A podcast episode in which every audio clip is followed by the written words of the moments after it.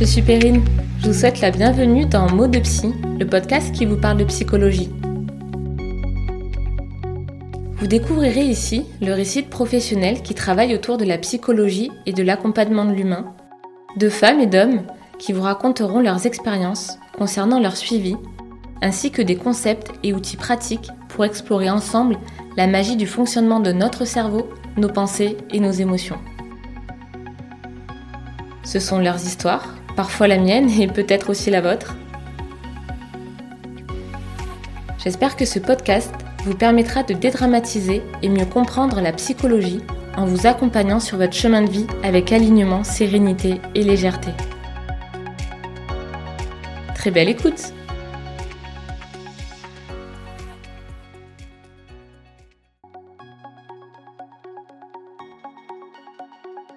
Le nom de ce podcast n'est pas anodin. Les mots sont pour moi très importants, voire même primordiaux. Avez-vous déjà été touché par le texte d'une chanson, les mots d'un livre, le texte d'un ami? Vous souvenez-vous de remarques que l'on a pu vous faire, des mots marquants qui vous ont touché ou blessé? Alors je vous laisse écouter la suite de ce podcast. 93% de la communication serait non verbale répartis entre 38% de communication vocale, c'est-à-dire euh, l'intonation et le son de la voix. Vous savez le fameux c'est pas ce que tu as dit, c'est la manière dont tu l'as dit. Donc 55% de communication visuelle, ça c'est l'expression du visage, le langage corporel. Bon là pour le coup, je ne vous fais pas un dessin. Donc même si seulement 7% de la communication est verbale, avec les nouvelles technologies, nous l'utilisons de plus en plus. Entre les textos, les mails, les tweets, les articles, les postes. Et je pense que même lorsque nous nous exprimons à l'oral, nous portons tous régulièrement une attention particulière aux mots. Nous sommes confrontés à la puissance des mots dès le plus jeune âge.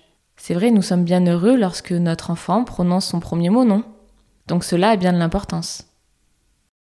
Les mots nous permettent de nous exprimer et de délivrer un message le plus précisément possible. Or, il arrive parfois que nous nous exprimons avec maladresse. Les mots peuvent provoquer chez nous et chez les autres des émotions fortes.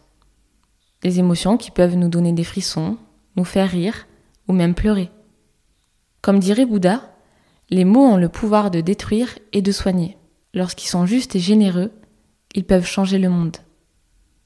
C'est pourquoi je vous propose de prêter une attention particulière à la puissance des mots, plus particulièrement aujourd'hui à la puissance des mots que vous utilisez avec vous-même. Je vais vous exposer une expérience étonnante dans tous les sens du terme. Le japonais Masaru Emoto a réalisé des expériences concernant la transformation des molécules d'eau par la puissance des mots et des pensées. Il a découvert que l'énergie et les vibrations des mots ont un impact sur la mémoire de l'eau. Il a exposé des eaux à des mots et des musiques, et en les congelant pour les étudier au microscope, il a observé que la forme des cristaux congelés de ces eaux était différente. Le corps humain étant composé de 60 à 75% d'eau, imaginez comme nous absorbons nos propres mots et pensées et comme cela peut avoir des répercussions. Prenons une expérience de vie. Quelle que soit cette expérience, c'est juste un moment vécu. Imaginez, euh, vous êtes en train de marcher dans la rue et vous glissez sur le trottoir, vous tombez. Là, intérieurement, donc c'est un processus interne, vous vous dites Qu'est-ce que je suis bête, je ne fais jamais attention, ah, c'est trop la honte, tout le monde me regarde, etc., etc. Et tous ces mots vont influencer votre état interne, c'est-à-dire vos sensations, vos émotions. Donc dans cette situation, vous pouvez avoir honte, être en colère, et du coup, par ricochet, cela va modifier votre comportement externe.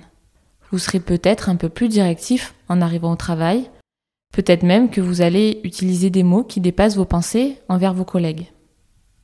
Sachant cela, ne serait-il pas pertinent d'observer la manière dont nous nous parlons et pourquoi pas même de la modifier En observant les mots que vous vous dites pour vous décrire ou vous parler intérieurement, que remarquez-vous? Êtes-vous gentil, encourageant, indulgent, compréhensif Ou plutôt accusateur, tranchant, démotivant, jugeant? Souvent les mots que l'on a envers nous-mêmes sont plus durs que ceux que l'on peut employer envers une personne que nous n'apprécions même pas. Nous avons même tendance à nous imposer tout seuls des injonctions, des obligations, en utilisant des mots comme il faut ou je dois. Ces mots semblent banals, nous les utilisons automatiquement sans que cela soit toujours conscient d'ailleurs, et pourtant, inconsciemment, ils engendrent du stress, une charge mentale supplémentaire et de la culpabilité si vous ne faites pas ce que vous avez dit. Et qui dit obligation et contrainte dit motivation au plus bas. Ces expressions, qui semblent pourtant anodines, sont comme des cailloux dans les chaussures. On peut marcher avec, mais on marche mieux quand on les enlève. Et nous sommes conditionnés à entendre ces expressions depuis notre plus tendre enfance. Il faut que tu finisses ton assiette, tu dois être gentil, il faut que tu sois sage. Cela se retrouve aussi dans l'environnement familial, le système éducatif, le monde du travail. Tout passe par l'obligation de faire. Vous pouvez aussi décider que vous avez la responsabilité de vos actions et que vous pouvez faire par choix et envie et non par obligation. Et si nous apprenions à nous parler? Je vous propose aujourd'hui plusieurs pratiques. Je vous invite d'abord à observer les pensées négatives que vous avez de vous-même. Dans un premier temps, vous pouvez même les noter dans un carnet ou les notes de votre portable pour vous aider dans l'exercice.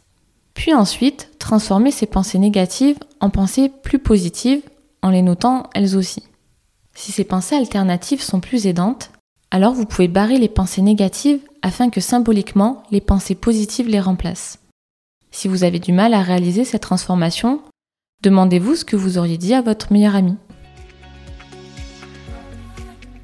Un point de vigilance tout de même avec cette pratique. Attention à ne pas chercher à empêcher ces pensées en vous disant non, non, n'y pense pas. Ah non, non, je ne suis pas nul, je ne suis pas moche. Car le cerveau ne sait pas s'empêcher de penser à quelque chose que vous lui demandez au fond de penser. Je vous explique. Si je vous dis ne pensez pas à un éléphant rose, ben, pour ne pas y penser, vous devez alors y penser. Donc, quand vous vous dites je ne suis pas nul, le cerveau va alors penser que vous êtes nul. Concernant les il faut et les je dois, vous pouvez faire le même processus et commencer par prendre conscience que vous prononcez ces mots. Ensuite, dès que vous vous attrapez à formuler ces injonctions, posez-vous les questions suivantes. Qui a dit ça? Qu'est-ce qui se passera si je ne le fais pas? Qu'est-ce que je risque? Est-ce que j'ai vraiment envie de le faire? Est-ce un plaisir ou une contrainte?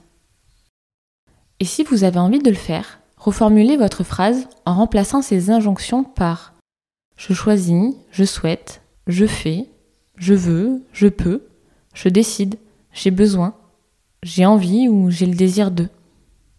Je vous donne un exemple. Si je me dis, il faut que j'aille à la poste. Donc en reprenant le processus, vous pouvez vous dire, oups, j'ai utilisé le il faut. Ok, alors je me pose les questions. Qu'est-ce qu'il se passera si je ne le fais pas? Ben, Ma sœur ne recevra pas son colis pour les fêtes. Qu'est-ce que je risque? Rien de grave, si ce n'est que j'ai envie d'offrir un cadeau à ma sœur. Donc du coup, ça change, et là je peux me dire, j'ai vraiment envie d'aller à la poste. Le il faut que je fasse du sport devient j'ai envie de faire du sport. Il faut que je fasse mon repassage. Quant à lui, se transforme en je souhaite mettre cette chemise demain, alors je vais faire le repassage. Et pour info, c'est vraiment comme ça que je me motive à faire le repassage. N'hésitez pas à être accompagné par un professionnel pour mener cette réflexion si cela vous semble inconfortable. En bonus, si vous voulez tester à la façon de Masaru Emoto le pouvoir des mots et de la pensée, vous pouvez réaliser l'expérience très connue du riz. Dans deux bocaux stérilisés en verre, vous pouvez mettre du riz blanc cuit. Il faut qu'il soit cuit afin qu'il soit gorgé d'eau. Vous pouvez leur donner des noms si vous voulez, ou écrire sur l'un je t'aime et sur l'autre je te déteste.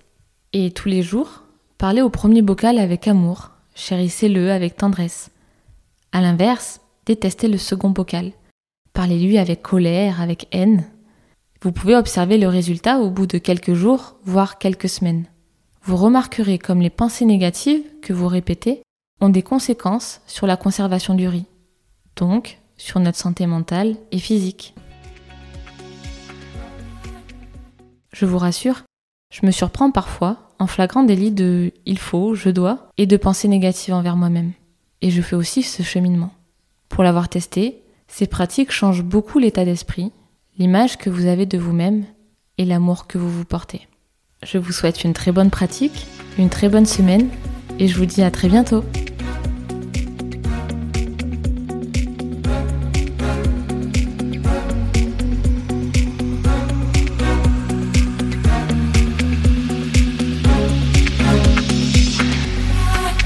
Remercie d'avoir écouté cet épisode et j'espère qu'il vous a plu. Si c'est le cas, je vous invite à le partager autour de vous et à me le dire avec des étoiles sur votre plateforme d'écoute.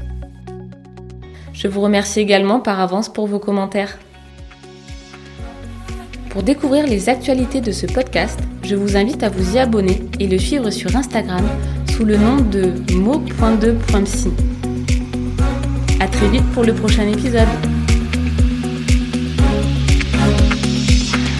Vous aspirez à avancer sur votre chemin de vie avec alignement, sérénité et légèreté et vous choisissez de vous responsabiliser dans votre croissance personnelle, relationnelle et professionnelle.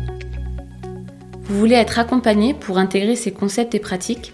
Alors vous pouvez me contacter sur Instagram ou sur mon site internet peringaillard.psychologue.com.